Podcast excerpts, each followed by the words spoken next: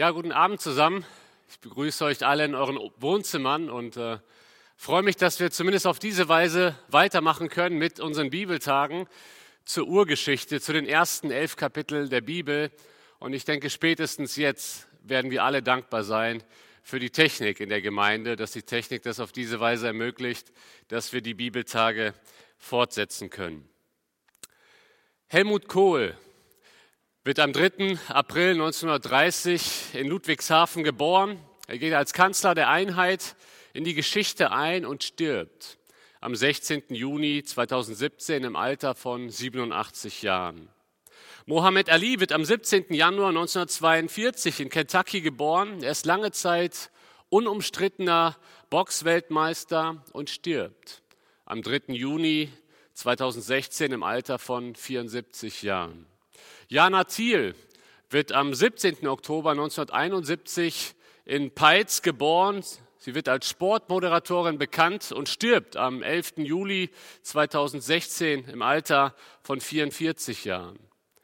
Joe Cocker wird am 20. Mai 1944 in Sheffield geboren. Er erlangt große Berühmtheit als Blues-Sänger und stirbt am 22. Dezember 2014 im Alter von 70 Jahren. Paul Walker wird am 12. September 1973 in Kalifornien geboren. Er erlangt große Berühmtheit als Hollywood-Schauspieler und stirbt am 30. November 1913 im Alter von nur 40 Jahren. Whitney Houston wird am 9. August 2000, Entschuldigung, 1963 in New Jersey geboren. Sie macht Karriere als Popmusikerin und stirbt am 11. Februar 2012 im Alter von 48 Jahren. Guido Westerwelle wird am 27. Dezember 1961 in Bad Honnef geboren. Er geht als Politiker in die Geschichte ein und stirbt am 18. März 2016 im Alter von 54 Jahren. Geboren, um zu sterben? Das ist die Frage dieses Vortrags mit dem wir uns heute beschäftigen wollen. Genau diese Frage muss uns ja stellen, müssen wir uns ja stellen, wenn wir diese Aneinanderreihung von Todesfällen sehen, die ich hier gerade nur einmal skizziert habe. Wird der Mensch geboren, um zu sterben? Ist das das Schicksal des Menschen oder ist er zu etwas anderem bestimmt worden? Geboren, um zu sterben. Genau darum geht es in dem Text, den wir uns heute anschauen wollen. Er kommt aus 1. Mose 5 und ich lese die Verse 1 bis 32 einmal am Stück vor, auch wenn das vielleicht eine Herausforderung sein mag. Aber lasst uns auf den Text hören. Gottes Wort aus 1. Mose 5, 1 bis 32. Da heißt es, dies ist das Buch der Geschlechterfolge Adams. An dem Tag, als Gott Adam schuf, machte er ihn Gott ähnlich. Als Mann und Frau schuf er sie und er segnete sie und gab ihnen den Namen Mensch an dem Tag, als sie geschaffen wurden. Und Adam lebte 130 Jahre und zeugte einen Sohn, ihm ähnlich, nach seinem Beispiel, und gab ihm den Namen Seth. Und die Tage Adams, nachdem er Seth gezeugt hatte, betrugen 800 Jahre und er zeugte Söhne und Töchter und alle Tage Adams, die er lebte, betrugen 930 Jahre. Dann starb er. Und Seth lebte 105 Jahre und zeugte Enosch. Und Seth lebte, nachdem er Enosch gezeugt hatte, 807 Jahre und zeugte Söhne und Töchter. Und alle Tage Seths betrugen 912 Jahre, dann starb er. Und Enosch lebte 90 Jahre und zeugte Kenan. Und Enosch lebte, nachdem er Kenan gezeugt hatte, 815 Jahre und zeugte Söhne und Töchter. Und alle Tage von Enosch betrugen 905 Jahre, dann starb er. Und Kenan lebte 70 Jahre und zeugte Mahalalel. Und Kenan lebte, nachdem er Mahalalel gezeugt hatte, 840 Jahre und zeugte Söhne und Töchter. Und alle Tage Kenans betrugen 910 Jahre und dann starb er. Und Mahalalel lebte 65 Jahre und zeugte Jered. Und Mahalalel lebte, nachdem er Jered gezeugt hatte, 830 Jahre und zeugte Söhne und Töchter. Und alle Tage Mahalalels betrugen 895 Jahre und dann starb er. Und Jered lebte 162 Jahre und zeugte Henoch. Und Jered lebte, nachdem er Henoch gezeugt hatte, 800 Jahre und zeugte Söhne und Töchter. Und alle Tage Jereds betrugen 962 Jahre und dann starb er. Und Henoch lebte 65 Jahre und zeugte Methuselach. Und Henoch wandelte mit Gott, nachdem er Methuselach gezeugt hatte, 300 Jahre und zeugte Söhne und Töchter. Und alle Tage Henochs betrugen 365 Jahre. Und Henoch wandelte mit Gott. Und er war nicht mehr da, denn Gott nahm ihn hinweg. Und Methuselach lebte 182, 187 Jahre und zeugte Lamech. Und Methuselach lebte, nachdem er Lamech gezeugt hatte, 782 Jahre und zeugte Söhne und Töchter. Und alle Tage Methuselachs betrugen 969 Jahre und dann starb er. Und Lamech lebte 182 Jahre und zeugte einen Sohn. Und er gab ihm den Namen Noah. Und indem er sagte, dieser wird uns trösten über unsere Arbeit und über unsere Mühsal unserer Hände von dem Erdboden, den der Herr verflucht hat. Und Lamech lebte, nachdem er Noah gezeugt hatte, 595 Jahre und zeugte Söhne und Töchter.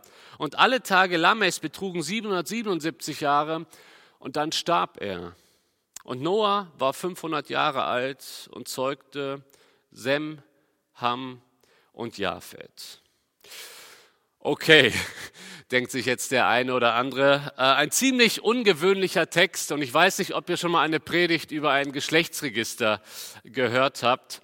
Aber wir können dieses Kapitel nicht einfach so überspringen, wenn wir uns die ersten elf Kapitel in der Bibel anschauen. Und das möchte ich auch nicht, denn dieses Kapitel hat uns sehr, sehr viel zu sagen. In diesem Kapitel geht es um Biografie, es geht um Geschichte und es geht um Theologie.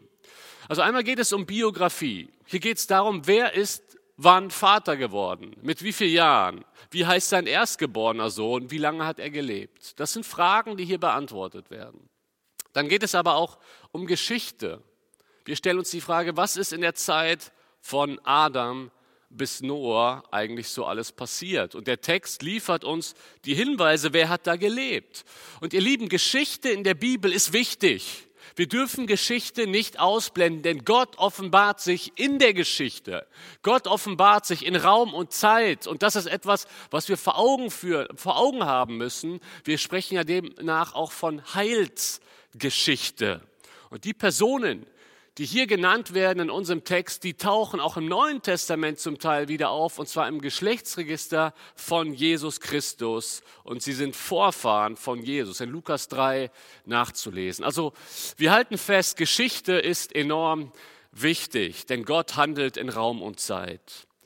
Es geht aber auch um Theologie, und dazu kommen wir gleich. In diesem Kapitel, ich habe es gerade schon erwähnt, liegt uns ein sogenanntes Geschlechtsregister vor. Und in diesem Geschlechtsregister haben wir ein ganz festes Schema. Das wird euch wahrscheinlich auch aufgefallen sein beim Zuhören. Und ich möchte dieses Schema noch einmal aufzeigen. Im Prinzip heißt es immer in diesem Text, Person A lebte x Jahre und zeugte Person B. Und dann heißt es im zweiten Satz, Person A lebte, nachdem er Person B, das ist der Erstgeborene, gezeugt hatte, y Jahre und zeugte Söhne und Töchter. Und am Ende davon steht dann immer wieder, und alle Tage von Person A betrugen x plus y Jahre und er starb. Und ihr Lieben, genau das führt uns jetzt zum ersten Punkt, zur Vergänglichkeit des menschlichen Lebens.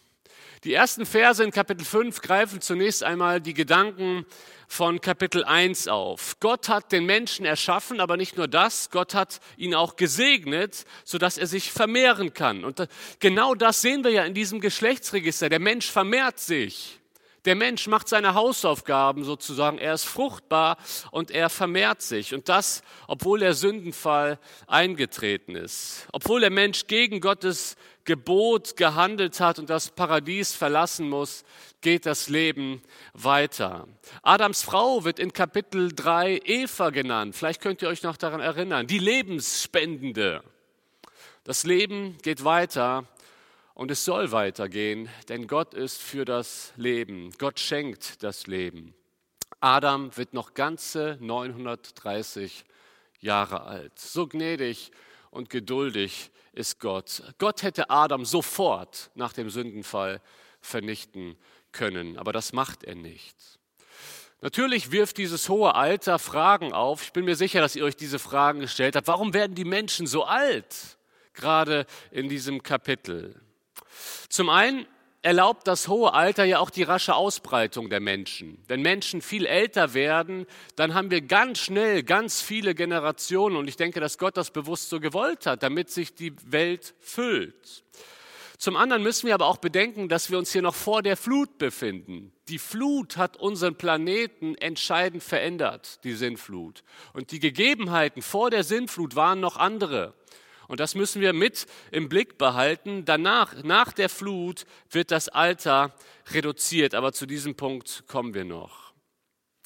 Aber das, was das Geschlechtsregister hier eigentlich aussagen will, ist, auch wenn der Mensch sehr alt ist, er stirbt irgendwann. Darauf liegt die Betonung. Das ist euch beim Lesen wahrscheinlich auch aufgefallen. Achtmal haben wir hier die Aussage, und er starb. Das ist wie so ein immer wiederkehrender Refrain in diesem Kapitel. Und er starb, und er starb, und er starb. Darum geht es immer wieder. Jemand hat dieses Kapitel fünfmal als das Todeskapitel der Bibel bezeichnet. Das ist so, als wenn bei jedem Namen die Friedhofsglocken anfangen zu läuten. Die Schlange hat ja gesagt, ihr könnt von der verbotenen Frucht essen, ihr werdet keineswegs sterben. Aber hier sehen wir, dass Gott Recht behalten hat. Gott hat gesagt, wenn du von der Frucht isst, wirst du sterben. Und der Mensch stirbt. Das Leben ist nun vergänglich. Er stirbt nicht sofort, aber er stirbt. Daraus können wir lernen, wir landen nie auf dem Holzweg, wenn wir Gottes Wort vertrauen. Gott hat es gesagt, das wird eintreffen. Und genau das ist eingetroffen. In Kapitel 4, das haben wir bereits gesehen, da ist die Rede von verschiedenen kulturellen Errungenschaften. Der Mensch ist ein genialer Erfinder, auch in Sachen Technik. Das wird in Kapitel 4 ja erwähnt. Aber obwohl er so hoch entwickelt ist, kann er nichts gegen den Tod machen. Das ist ja eigentlich, was man in Kapitel 4 sich fragen könnte. Wo sind eigentlich die Konsequenzen der Sünde geblieben? Weil der Mensch ist ja ein genialer Erfinder geworden. Aber hier in Kapitel 5 finden wir die Antwort. Der Mensch stirbt. Der Mensch stirbt. Der Tod gehört mittlerweile zum Menschsein dazu. Das heißt, nach dem Sündenfall ist das menschliche Leben trotz des technischen Fortschritts immer noch vergänglich. Der Mensch kann nichts gegen den Tod machen. Forscher heute bemühen sich darum, irgendwie das Geheimnis des Todes und des Alters zu entschlüsseln, entschlüsseln und wollen etwas dagegen tun. Der Traum vom, vom, von der Überwindung des Todes, der ist ja in den Menschen drin. Aber der Mensch kann den Tod höchstens hinauszögern, nicht abschaffen. Denn in Römer 5, Vers 12 wird gesagt, dass der Tod durch die Sünde Einzug erhalten hat. Der, mit Adams Sünde ist der Tod zu allen Menschen durchgedrungen, weil wir alle im selben Boot sitzen. Als Pastor in einer Gemeinde ist man immer wieder auch auf Beerdigungen dabei. Und mir ist das vor einiger Zeit bewusst geworden, gerade bei uns in Köln. Da ist man dabei, den Trauergottesdienst zu planen in der Friedhofskapelle. Man kommt an und bekommt dann gesagt, von den Friedhofsmitarbeitern, sie haben genau 30 Minuten für die Trauerfeier, weil danach kommt, der, kommt direkt der Nächste. Und in dem Moment wird einem bewusst, das ist ja fast eine Massenabfertigung, zumindest auf den Kölner Friedhöfen. Ich weiß nicht, wie das hier in Espelkamp und in der Umgebung ist, aber in Köln ist das eine Massenabfertigung. Ein Toter nach den anderen und da werden Trauerfeiern ganz eng getaktet, weil so viele Menschen sterben. Dafür muss man aber nicht auf den Friedhof gehen. Da genützt, dann genügt ja auch ein Blick in die, in die Todesanzeigen in einer Zeitung. Da wird einem bewusst, wie viele Menschen schon wieder in der letzten Woche gestorben sind. Wir verdrängen das Thema häufig, das Thema Tod. Das ist verständlicherweise nicht unser Lieblingsthema. Und der Gedanke an den Tod, der kann uns auch wirklich frustrieren. Ich muss mich daran erinnern, als ich eine Ausbildung gemacht habe, bin ja gelernter Industriekaufmann in, unserem Unternehmen, dass der äh, Geschäftsführer irgendwann zu der Sekretärin kam. Und damals waren noch nicht diese Schockfotos auf der Zigarettenpackung. Damals war einfach nur dieser Warnhinweis, Rauchen kann tödlich sein. Und er hat die Sekretärin darum gebeten, dass sie da etwas anderes drüber klebt bei seinen Zigaretten, weil er wollte nicht mit dem Tod konfrontiert werden. Die Sekretärin hat sich Folgendes einfallen lassen. Sie hat einfach ein Namensschild von ihm drauf äh, dran gebracht. Aber der schwarze Rand war immer noch zu sehen von der Anzeige darunter. Und so sah das aus wie eine Todesanzeige. Und er hat sich tierisch darüber aufgeregt. Da wurde nochmal deutlich, dass auch so ein erfolgreicher Mann, Geschäftsführer, erfolgreich, er wollte nicht mit dem Tod konfrontiert werden. Das wollen die wenigsten Menschen, das willst du vielleicht auch nicht. Aber ihr Lieben, wir müssen uns vor, vor Augen führen, auch wir werden irgendwann sterben. Unsere Gesellschaft will gerade auch das Alter irgendwie aus dem Alltag ausmerzen, weil das Alter mit Vergänglichkeit zu tun hat. Ist euch mal aufgefallen, dass gerade in der Kosmetikindustrie die sogenannten Anti-Aging-Produkte, das ist ein englisches Wort und bedeutet gegen das Altern, Produkte, die die Falten wegmachen oder zumindest vorbeugen, dass keine Falten entstehen. Diese Produkte boomen in der äh, Kosmetikindustrie. Wir wollen länger jung aussehen. Außerdem erleben wir auch gerade in Deutschland einen deutlichen Anstieg an Schönheitsbehandlungen. Da geht es vor allen Dingen darum, dass man Faltenbehandlungen durchführt. Facelifting ist angesagt. Haartransplantation. Jürgen Klopp lässt grüßen. Ähm, das heißt, also mir geht es jetzt hier nicht in erster Linie darum, die Dinge zu bewerten, sondern einfach mal aufzuzeigen, wir tun so viel, um nicht älter zu werden. Wir wollen etwas gegen das Alter tun, weil damit Vergänglichkeit verbunden ist. Übrigens auch in unserem Wortschatz. Wir sprechen ja nicht mehr von Altenheimen, sondern von Seniorenresidenzen. Das Wort alt muss weg. Das Wort alt muss weg, weil damit Vergänglichkeit assoziiert wird. Wir wollen unserer Vergänglichkeit nicht in die Augen schauen. Aber ihr Lieben, genau das ist das, was der Text uns lehrt. Wir sind vergänglich. Das ist das, was Psalm 90 lehrt. Wir sind vergänglich und irgendwann sind wir dran. Die Sterblichkeitsrate weist immer noch keine Schwankungen nach unten auf. Von 100 Menschen sterben immer noch 100. Und daran wird sich auch nichts ändern. Und das frustriert so viele Menschen, der Gedanke an die Vergänglichkeit. Und so manch ein Mensch stellt sich daher die Frage, bin ich geboren, um zu sterben? Und vielleicht stellst du dir die Frage, bin ich geboren, um zu sterben? Ist das alles, 70, vielleicht 80 Jahre hier zu leben auf dieser Welt und danach ist alles vorbei? Das kann doch nicht sein. Bin ich einfach nur geboren, um zu sterben? Warum um alles in der Welt lebe ich?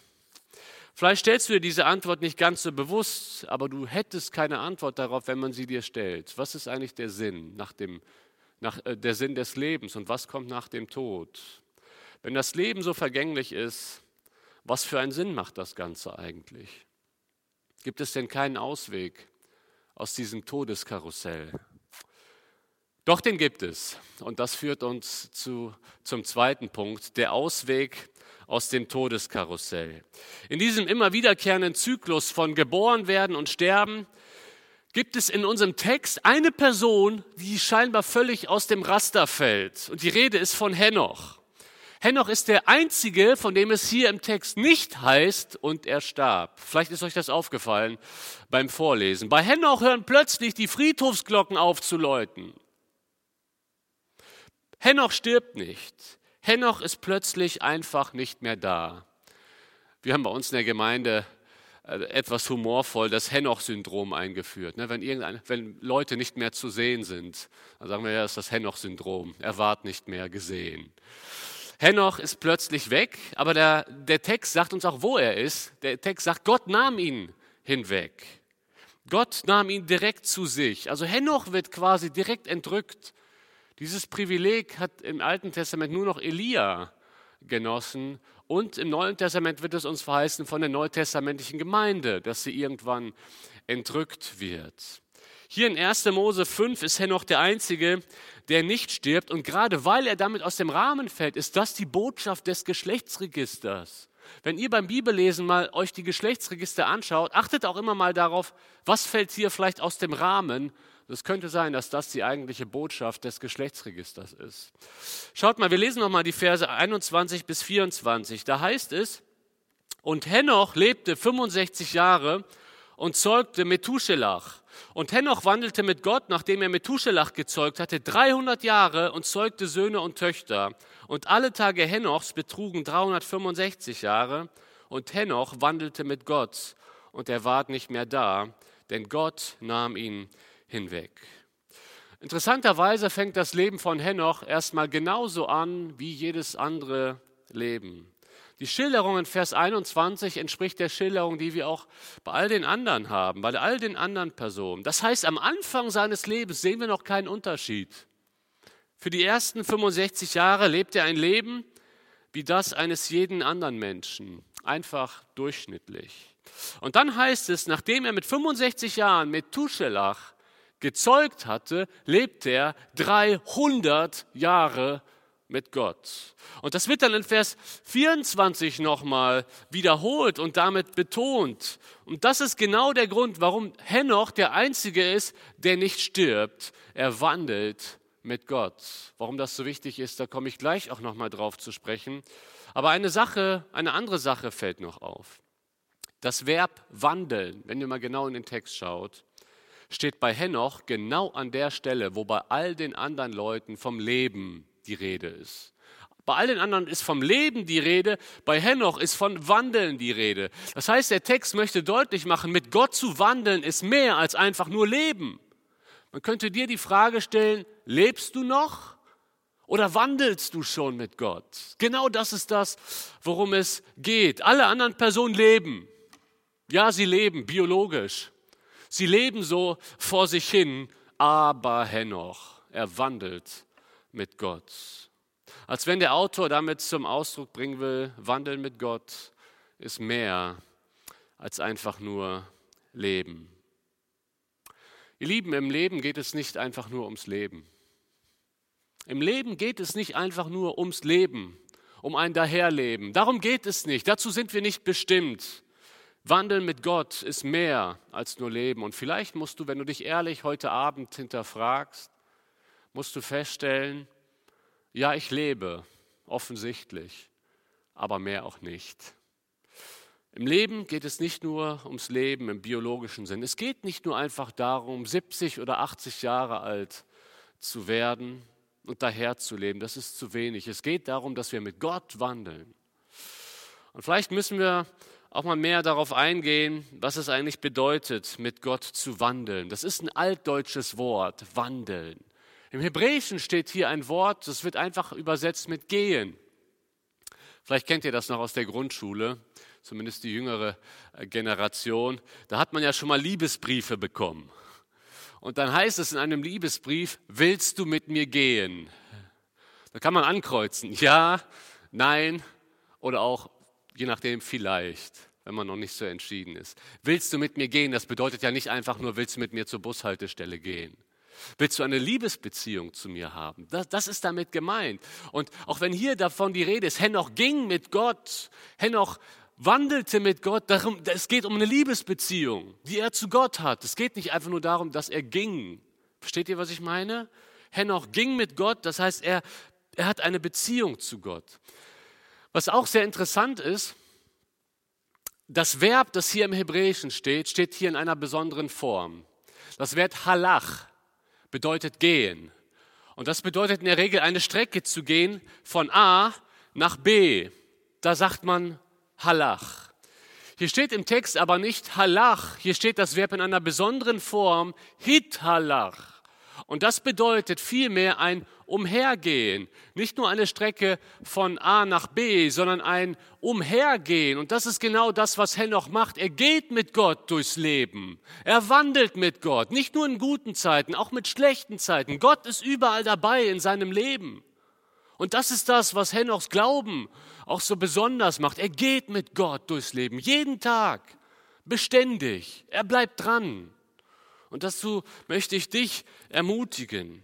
Die Betonung hier im Text liegt auf etwas Beständigen. Er fragt kontinuierlich nach Gott. Er sucht beständig die Gemeinschaft zu Gott. Und dabei lebt Henoch nicht in einer geistlichen Blütezeit. Der Judasbrief im Neuen Testament, der erwähnt in Vers 24, dass Henoch Gericht verkündigt hat. Das heißt, Henoch lebte an sich in einer gottlosen Gesellschaft aber er war einer von ganz wenigen, vielleicht erstmal der, einer der einzigen die bewusst nach Gott gefragt haben. Darf ich dich heute Abend mal fragen, wie es mit der Beständigkeit in deiner Gottesbeziehung bestellt ist? Die Beziehung einiger Christen erinnert mich so ein bisschen an eine Halfpipe. Da kommt eine Männerfreizeit oder eine Frauenfreizeit und dann geht es steil nach oben. Und dann kommt der Alltag und es geht genauso steil auch wieder runter. Das sind sogenannte Halfpipe-Christen. Mal steil nach oben und aber auch wieder steil runter. Da kommt das Espel-Camp und da ist man total ermutigt. Und das Espel-Camp ist eine gute Sache, versteht mich nicht falsch. Aber warum kommt es nach so einer Freizeit auch genau häufig auch zu einem ganz starken Fall? Das, was uns manchmal fehlt, ist die Beständigkeit in unserer Gottesbeziehung. Ich glaube, viele von uns kennen das, dass unsere Beziehung zu Gott häufig sehr, sehr schwankend ist. Aber Beständigkeit ist möglich. Das sehen wir am Beispiel von Henoch. Das sehen wir aber auch in unserer heutigen Zeit. Ich möchte euch mal einen Text von einer Frau vorlesen, der mich sehr beeindruckt hat. Sie heißt Tina Norville. Und sie schreibt, ich bin dankbar, dass ich als Teenager dem Herrn versprach, jeden Tag Zeit in seinem Wort zu verbringen, soweit es in meiner Macht stünde. Durch dieses Versprechen hatte ich seitdem jeden Tag Gemeinschaft mit meinem Herrn. Ich, überlege morgens gar nicht, ob ich aufstehen und stille Zeit machen soll. Diese Entscheidung habe ich schon vor vielen, vielen Jahren getroffen. Es ist mir zur Gewohnheit geworden. Es fällt mir gar nicht ein, keine Zeit mit dem Herrn zu verbringen. Ich würde ja auch nicht einfach auf Zähneputzen oder Anziehen verzichten. Diese klare Entscheidung gemäß dem Motto Just do it, mach es einfach, ist ganz entscheidend. Würde ich keine konsequente stille Zeit pflegen, wäre ich von der einzigen Quelle abgeschnitten, die mir alles gibt, was ich brauche. Kraft, Wegweisung, Ermutigung, Ermahnung, Freude, Liebe, Gnade, alles, was ich brauche für, für mein Leben und um ihn ähnlicher zu werden. Diese Frau ist mittlerweile eine ältere Frau. Und sie sagt, ich habe mich damals als Teenager-Mädchen entschieden, jeden Tag Gemeinschaft mit Gott zu haben. Und das hat sie durchgezogen. Ich sage das ganz bewusst, um deutlich zu machen, es gibt diese Beispiele auch heute. Es gibt diese Männer und Frauen, die das genauso machen wie Henoch. Sie bleiben einfach immer dran. Und ihr Lieben, genau das fehlt uns so häufig und dazu möchte ich uns ermutigen. Und vielleicht ist heute Abend ein, ein besonderer Abend in deinem Leben, wo du sagst, ich treffe heute die Entscheidung, weil das Beispiel von Henoch und von dieser Frau, die ich gerade erwähnt habe, mich so ermutigt hat. Und heute treffe ich die Entscheidung, ich möchte mit Gottes Hilfe für den Rest meines Lebens jeden Tag die Gemeinschaft mit Gott suchen, weil sie so wichtig ist, weil davon alles andere abhängt. Ich möchte mit Gott wandeln. Aber schaut mal, hinter dieser Aussage von Henoch steht noch etwas anderes. Hier geht es nicht nur um die Beständigkeit seiner Beziehung, hier geht es auch um die Vertrautheit, um die Tiefe seiner Beziehung. Es fällt uns auf, wenn wir mal uns vor Augen führen, was hier im Text alles nicht steht. Hier steht nicht, Henoch glaubte an die Existenz Gottes. Hier steht nicht, Henoch machte sich Gedanken über Gott. Hier steht nicht, Henoch philosophierte über Gott. Hier steht nicht, Henoch las etwas über Gott. Hier steht nicht, Henoch redete über Gott. Hier steht, Henoch wandelte mit Gott. Er wandelte mit Gott. Hier geht es um einen vertrauten Umgang. Und genau dieses Verb wandeln wird auch im 1 Samuel 25, Vers 15 verwendet. Und diese Parallele ist hilfreich. Ich lese mal 1 Samuel 25, Vers 15. Und doch sind die Männer, hier geht es um zwischenmenschliche Beziehungen, und doch sind die Männer sehr gut zu uns gewesen. Wir sind nicht belästigt worden und wir haben nicht das geringste vermisst alle Tage, die wir mit ihnen umhergezogen sind. Das ist das gleiche Wort wie wandeln bei Henoch. Wir sind mit diesen Männern umhergezogen. Wir haben mit diesen Männern das Leben geteilt und deswegen kennen wir sie. Es geht hier um Vertrautheit in einer Beziehung. Henoch kennt Gott, weil er mit ihm umhergezogen ist in seinem Leben, weil er mit ihm gewandelt ist. Es geht hier also bei diesem Wandeln um eine ganz besondere Intimität, Vertrautheit in der Gottesbeziehung. Der Hebräerbrief erwähnt Henoch auch in Kapitel 11 in der Liste der Glaubenshelden. Und da heißt es von Henoch, er glaubte Gott. Schaut mal, Henoch glaubt nicht nur an Gott, Henoch glaubt Gott. Er, er nimmt ihn beim Wort und das bedeutet, er hat eine sehr vertrauensvolle Beziehung mit Gott. Er wandelte mit Gott 300 Jahre lang. Ich las vor einiger Zeit von einem Ehepaar. Er ist 95 Jahre alt, sie ist 96 Jahre alt. Beide haben sich in der sechsten Klasse ineinander verliebt und sind jetzt 75 Jahre verheiratet. Da feiert man Kronjuwelenhochzeit. Seit 83 Jahren sind sie beste Freunde. Der Verstand der Ehefrau lässt mit 96 etwas nach, das kann man verstehen. Aber der Mann sitzt einfach noch neben ihr, stundenlang, und legt seine Hand auf ihren Arm. Und ich frage mich, was muss in einem Mann vorgehen, wenn er seine Frau umarmt, die seit 83 Jahren an seiner Seite ist? Wie wäre es, Erinnerungen aus 83 Jahren miteinander zu teilen? Erinnerungen, wie man sich damals auf dem Spielplatz kennengelernt hat, als Kind. Dann irgendwann hat man sich ineinander verliebt. Irgendwann vor Jahrzehnten kam der Heiratsantrag, dann kam der große Hochzeitstag, dann kam die Flitterwoche, dann kam irgendwann das erste Kind, die anderen Kinder, irgendwann kamen die Enkel, danach kamen die Urenkel, man wird gemeinsam alt. Und in 83 Jahren da hast du die tiefsten Tiefen gemeinsam erlebt und die höchsten Höhen, die man im Leben er, er, erleben kann. Die tiefsten Tiefen und die höchsten Höhen. Und ich frage mich, wie tief muss eine solche Ehebeziehung sein? Seit 83 Jahren teilt man das Leben 24-7. Schaut mal, hier heißt es aber im Text, Henoch wandelte mit Gott 300 Jahre. Wie vertraut muss seine Beziehung zu Gott gewesen sein? Wie muss sich sein Bet, Gebet angehört haben? Ich würde gerne Henoch mal beten hören zu dem Gott, mit dem er seit 300 Jahren durchs Leben geht. Jetzt habe ich viel über eine enge Gottesbeziehung gesprochen, aber letztendlich läuft es heute Abend auf folgende Frage hinaus. Hast du wirklich den Wunsch nach einer solch tiefen Gottesbeziehung? Hast du den Wunsch? Wisst ihr, mir ist vor einiger Zeit folgende Wahrheit klar geworden. Wir sind Gott immer so nah, wie nah wir ihm sein wollen. Wir sind Gott immer so nah, wie nah wir ihm sein wollen. In Jakobus 4 heißt es, naht euch zu Gott, so naht er sich zu euch. Es liegt aber häufig an uns, dass wir uns so viel mit anderen Dingen beschäftigen in unserem Leben, die teilweise so belanglos sind, dass wir uns keine Zeit nehmen für Gemeinschaft mit ihm. Und dann kommen wir in den Gottesdienst und beklagen uns, dass wir uns Gott irgendwie so fern fühlen, weil wir seine Nähe nicht aktiv suchen. Daniel im Alten Testament, er hatte feste Gebetszeiten, er hatte sich eingebaut als junger Mann. Ich nehme mir die Zeit mit Gott mehrmals am Tag. Wir sind Gott immer so nah, wie nah wir ihm sein wollen. Es gibt keine vertraute Beziehung ohne Investition. Das kennen wir, wenn wir verheiratet sind aus unseren Ehen. Man muss sich investieren, damit eine Beziehung vertraut wird. Warum denken wir häufig in Bezug auf unsere Gottesbeziehung anders?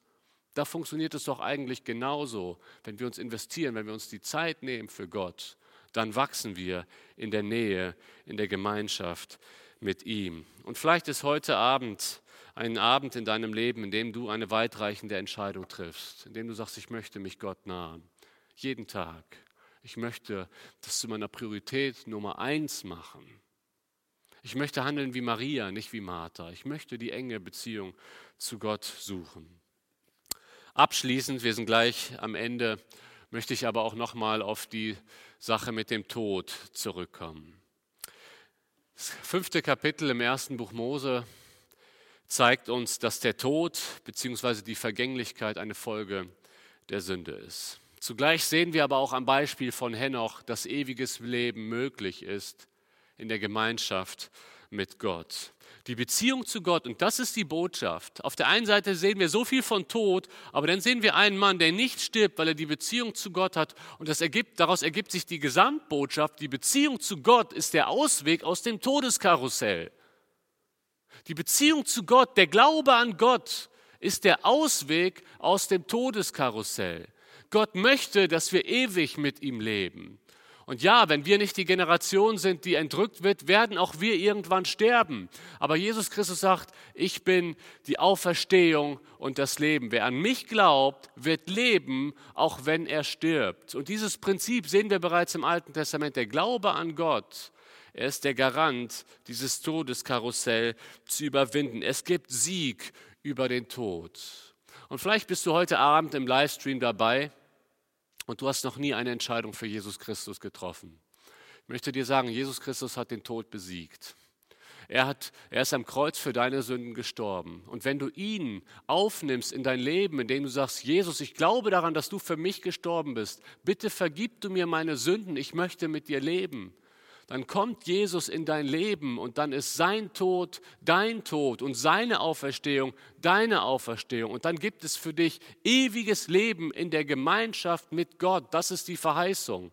Deswegen, wenn du diese Entscheidung für Jesus noch nicht getroffen hast, lade ich dich ein, diese Entscheidung heute Abend zu treffen. Die kannst du einfach für dich alleine auch vor dem Livestream treffen. Dazu musst du nicht in einer Gemeinde nach vorne kommen. Ich will dich trotzdem ermutigen, mit einer Person deines Vertrauens darüber zu sprechen. Aber du kannst auch einfach im Gebet beten, Jesus, komm in mein Leben, vergib du mir meine Sünden, ich möchte für dich leben. Jede Beziehung beginnt irgendwann. Bei Henoch beginnt sie mit 65 Jahren. Davor hat er ein, anderes Leben gelebt. Aber mit 65 hat er sich entschieden, ab jetzt lebe ich mit Gott.